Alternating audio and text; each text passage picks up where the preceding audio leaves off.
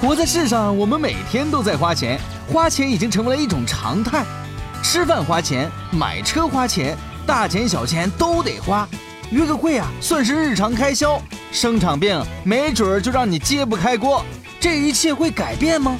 也许能通过一些合理的设计，小钱大钱都不用花。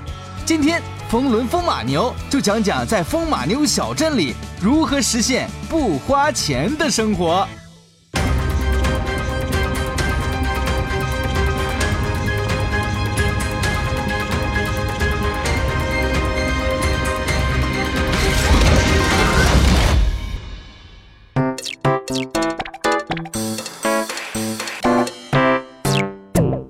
如果我们要做一个小镇，还可以提供哪些免费，使我们每一个人的生活负担更轻、更快乐？假定十万人、三百万平米的建筑，每平米提他三百块钱，那就十个亿。有这十个亿作为永久的风马牛小镇的公益基金，它就可以在额外的在政府提供的标准的福利体系之外，增加新的福利。我们推动经济成长。促进小镇商业活跃的，已经不是传统的金钱的动机，也不是牟利的动机，而是精神的动机。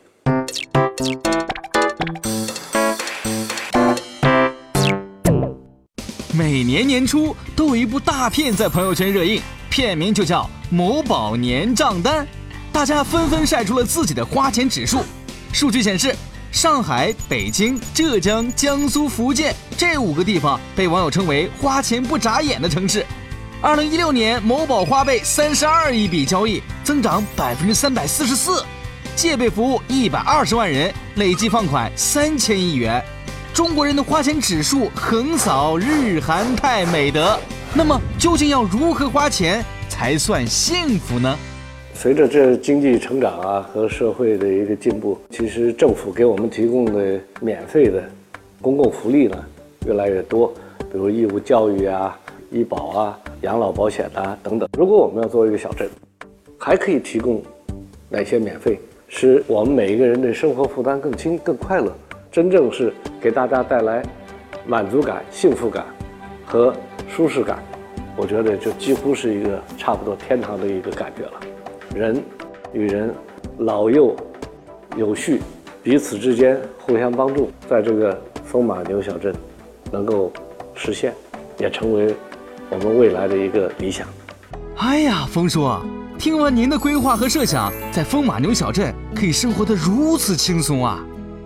其实现如今有些地方也做得非常好，比如在瑞典，一位医生为了让一个抑郁症患者多晒太阳，开出了一张药方。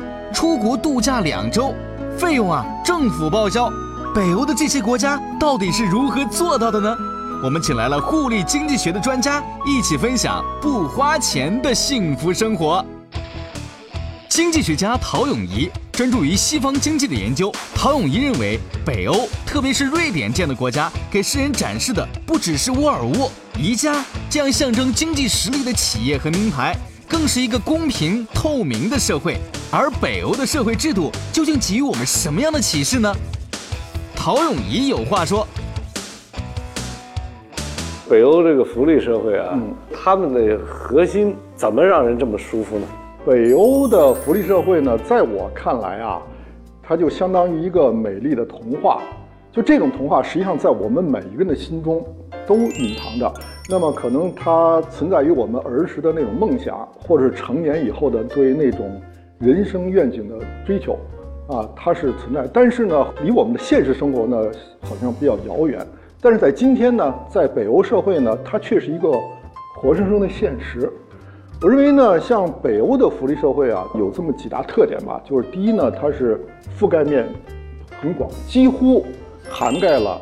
你人生的各个阶段，从摇篮到坟墓。比如说，中国人我们现在焦虑的很多事情，上学难呀，入托难呀，什么看病难啊，嗯，就业，这些都没问题，就政府都管了啊。对，这些都不成其为问题。这个我们向往的那种就是无忧无虑的，同时又是有尊严的生活，好像在我已经成为现实了。另外一个特点呢，就是它的福利的水平比较高，全世界可能都休产假。但是呢，北欧的产假就尤其的长，是最长的。而且老公跟着一块儿休。对，对，这个也是他的一个特点，就是说他不仅仅是这个呃产妇休，就是你做父亲的也会有产假。那他呢有一点区别，就比如像瑞典吧，他如果是带全薪的，就百分之百拿薪金的是四十七周，如果要是百分之八十的薪金呢，就是五十七周，那就是四百四四百天了，就是一年还要多。另外，他失业的救济，像丹麦呢，就是能够达到一千八百美金一个月。一万五啊，对，它瑞典呢是一万克朗左右吧，就是你呃，对对，呃也是一万一一万多人民币吧。如果一千八美元在当地的生活和那中产阶级生活差多大距离？有这么一个统计，就是说他的就业人就是这个生活水平和他失业人的这个水水平之间大概差个百分之二十到三十，啊，那没差多少。就是就差别不太大。其实你可以看美国，美国失业救济它各个州水平是不一样的，但是在美国最高的是按碳周算，就是美最高水平是每周是二百二十四美金，那一个月下来也就是九百美金吧，不到啊，不到。那比北欧比北欧就要就要差。还不如人救济了。哎，对，这是别的国家没法比。瑞典拥有一套从摇篮到坟墓的庞大社会保障体系。孩子出生后，父母亲可以享受四百八十天的亲子假，同时享受原本收入百分之八十的家长津贴，最高达二十二万五千元。小学到大学实行免费教育，一到九年级享受免费午餐，十六岁到二十岁的高中生每月享受八百三十元的学生津贴。大学读书除不收学费外，每月还发五千九百五十元，一千九百八十元作为助学金，三千九百七十元贷款在工作后逐年还清。一年内药费累计超两千三百八十元即可享受免费用药，治疗费、住院费、特殊情况往返医院或诊所的路费等享受全免。失业者可以从国家得到相当于在职收入百分之八十的失业救济金。诱人的福利，你想去瑞典了吗？这么全面庞大的社会保障制度，不仅体现在人的生命周期中，更在物质和闲暇方面提高了瑞典人的生活质量。那么问题来了，如此优越的社会保障制度是靠什么支撑呢？我们都知道，这种福利是靠税来的。对，其实能不能够达到您说这个这么好的一个社会的一个福利制度，那其实全在于政府花这钱往哪儿花。你比如非洲有一些国家很腐败，嗯税也没少收，嗯，结果利益集团把这钱拿走了，所以高税收还不一定能保证高福利。北欧怎么保证他这些政府就呃只干好事不干坏事呢？是这个。一般我们过去一谈到这个北欧的福利社会，就讲三高啊：高收入、高税收、高福利。比如说啊，瑞典呢，它达到就是最高，它的高额累进呢，就是你收越高，收的税率就越高，它累进税到多少？最高到百分之八十七。我他等于白干了。啊，就基本上吧，就是白干。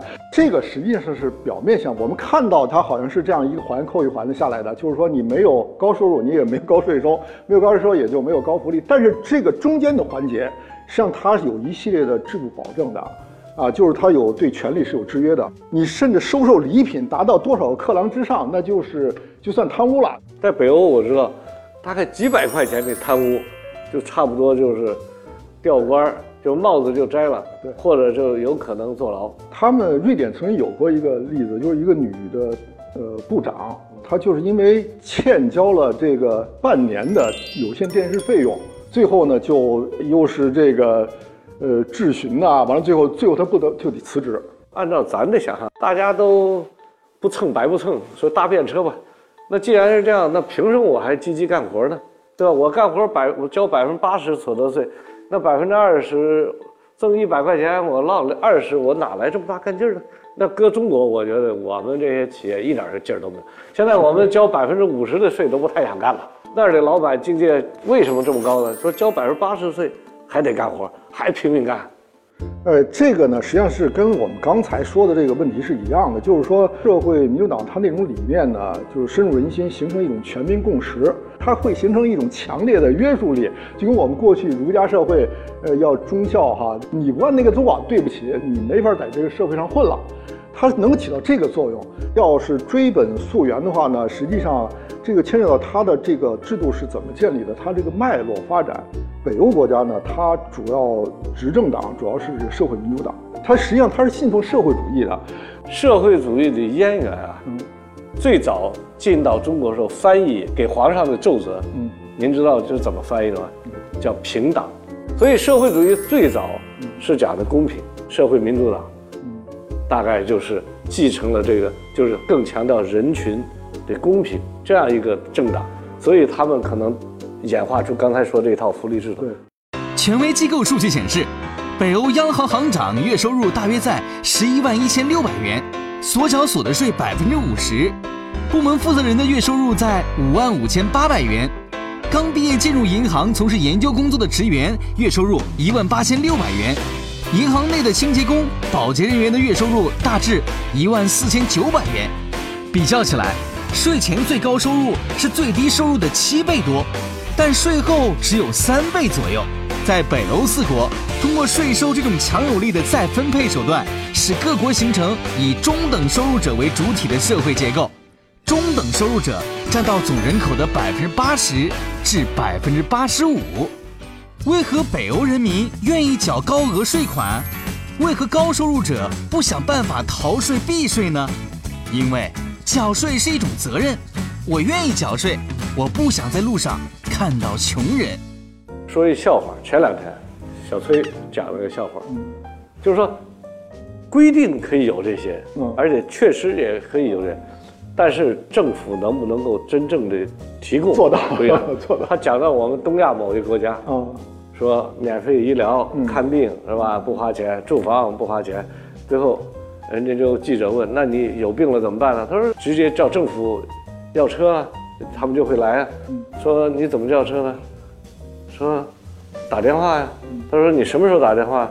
他说死了再打，为啥？没电话，求求求没电话，所以的话最后你这个事儿就搞不定。所以也就是说，说了这么多无微不至，核心还有一个提供能不能到达？就像我刚才说的，西非有一些很腐败的国家，对吧？税收也不见得少，最后福利还很不好，路也没修，医院也没有。或者我说东亚有些。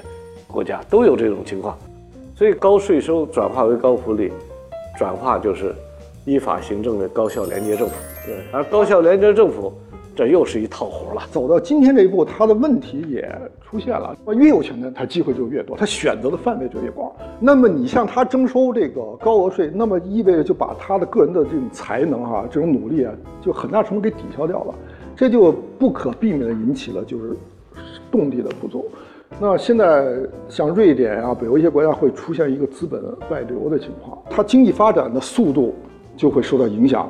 就在哥本哈根啊，嗯，然后特别凑火的一个事儿，嗯，就是我们开会出来以后才两点多，嗯，去参观一个地方，结果那个司机啊，走到中间就停了，不开了，嗯，他说到点了要下班，嗯，我们说那你这时候我们都还没完呢，这活儿。说不行，那我们这儿就规定就是这样，到几点下班。后来我们说不行，那得换个车。结果换换换，又来了个车，来了个车就是是外籍劳工，就外籍司机，就不是他本国的。对，那哥们儿有点任劳任怨，就跟着我们又跑，一直跑到天黑。嗯，就是说他普遍大家对劳动这件事情，他不作为一个谋生手段。为什么？这很重要，因为我就当时我在想，这个司机为什么不干了？当时车上土豪很多嘛，说啊给钱，人家一点都不冲动，为啥？就相当于良家妇女，不是不知道出台能挣钱，但人家不以这个为谋生手段，对对吧？所以他就是说，对不起，他说我只是工作，我工作就到这儿了，跟挣钱多少没关系。我 给我们一说，显得我们特低俗，跟挣钱还没关系。那我仔细就想，这就真到了共产主义边上了。共产主义边上就劳动是需要，它是个自然选、自由选择、自主选择。他我愿意上班，我就不想在家待着，因为刚才您说了一个，他就是不干，一个月有一千八美金，干了一个月两千二美金，对吧？就这点差别。但这样子呢，你很难说它不好。你说它效率低吧？他说你为啥效率高呢？你高的目的干什么呢？我讲起一个陕北农民的一个故事啊，扯轱辘话。陕北有一农民呢小孩儿放羊，然后来一个人，说干啥呢？陕北话的不叫放羊，叫拦羊呢。什么叫拦羊呢？就拿那小铲子铲一块土，往羊头羊呢一拽，就拦住了吧，就别让它往前跑，这就放羊了。说放羊干啥的？他说卖钱的嘛。说卖钱干什么？卖钱娶媳妇儿嘛。娶媳妇儿干啥的？要娃娃。要娃干啥的？拦羊的。最后他说：“那你们就在这拦羊了，他啥也别干就完了。”对对对？所以你现在说高效率是干嘛的？高效率不就是要过好生活吗？对那是一种手就现在已经高生活了，咱这是好生活少，对咱老想高效率，结果高效率把生活都破坏了。对，实际上就是 就是就是冯总您说的这个呢，实际上就涉及到一个最古老的问题，就是我们人生的意义在什么地方？我们到底要追求什么？所以现在我们是舍本逐末了，就把赚钱作为目标了。反过来说，我们批评这种所谓高福利社会，都有一个假定，就好像我们上班挣钱是最重要的，但是人这个价值观不是，人这个我就你再挣钱，还不是要过好生活？那我这生活挺好，我还为啥非要这么折腾呢？这也就是说，好的愈好，坏的愈坏，多的愈多，少的愈少。这种现象叫做马太效应。任何个体、群体一旦在某一方面，如金钱、名誉、地位等获得成功和进步，就会产生一种积累优势，就会有更多的机会取得更大的成功和进步。二战以后，诺基亚呀，什么马士基啊，什么宜家呀，这很多企业啊都起来了。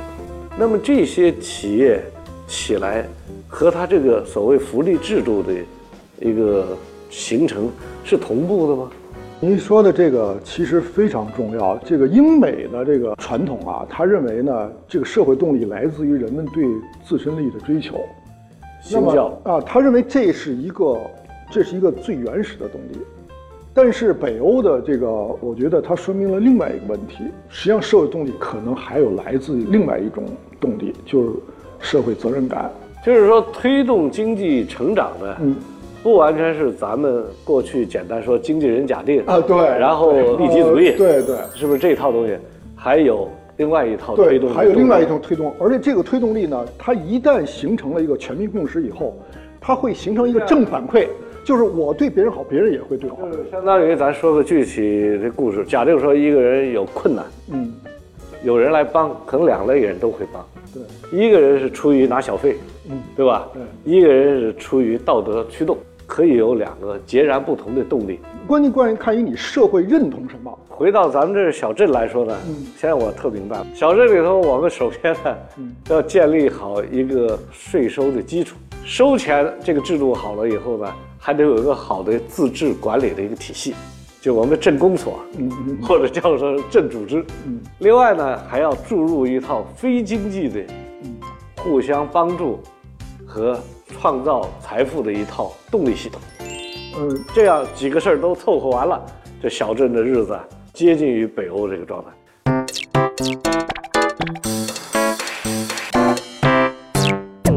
中马牛小镇呢，为了创设我们的福利制度，我们会假定十万人、三百万平米的建筑。如果我们把这三百万平米住宅卖出去，每平米提他三百块钱，那就十个亿。有这十个亿作为永久的风马牛小镇的公益基金，每年去理财有个七千万的收入。那么这七千万收入放在一个廉洁、高效、专业的小镇的管理机构，它就可以在额外的在政府提供的标准的福利体系之外，增加新的福利，比如说免费午餐呐、免费的交通体系呀、免费的转诊就医呀、免费的子女出国留学呀、给免费的旅游啊等等。这样的话，小镇的福利制度增加一个新的、更多的有选择性的、切合小镇居民的个性化的很多新的福利。只有这样，生活在小镇里边，我们这个快乐和幸福才是可持续的。我们是用钱来支持这种幸福，但我们这个幸福会让我们忘了钱。